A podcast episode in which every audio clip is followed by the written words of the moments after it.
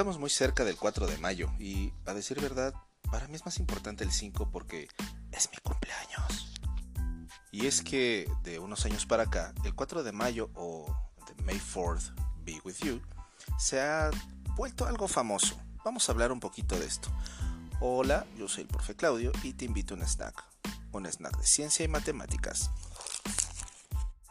Que la fuerza te o May the Force be with you es una de las frases más icónicas en el mundo del cine gracias a Star Wars. Pero, ¿qué significa?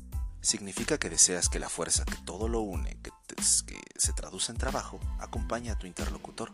Parece un buen deseo, ¿no crees? Podría interpretarse como algo religioso, algo místico, pues quieres que algo que es invisible acompañe a alguien importante para ti, porque la fuerza no se puede ver, ¿o me equivoco?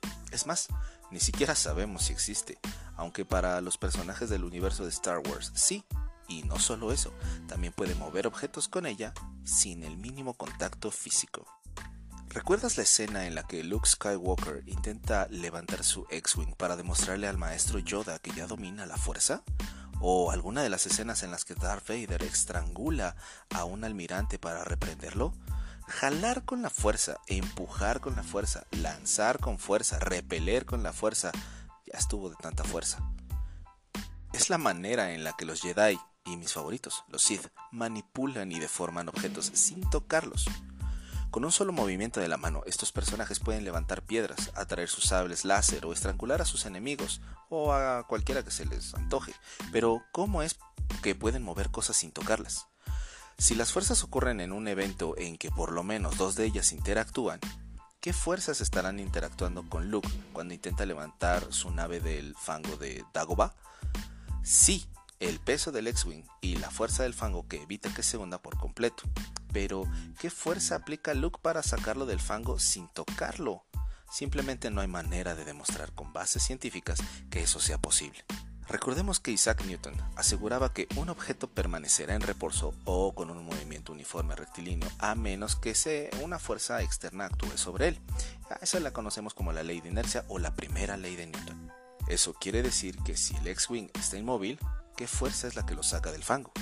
Para que el movimiento suceda necesitamos dos fuerzas en contacto. Pueden ser dos cuerpos o uno que emita ondas de cualquier naturaleza. Por ejemplo, podemos mover algo con un sonido, porque es una onda lo suficientemente fuerte como para mover algunos objetos. Y si no me crees, intenta gritarle una mosca y vas a ver que sí se mueve.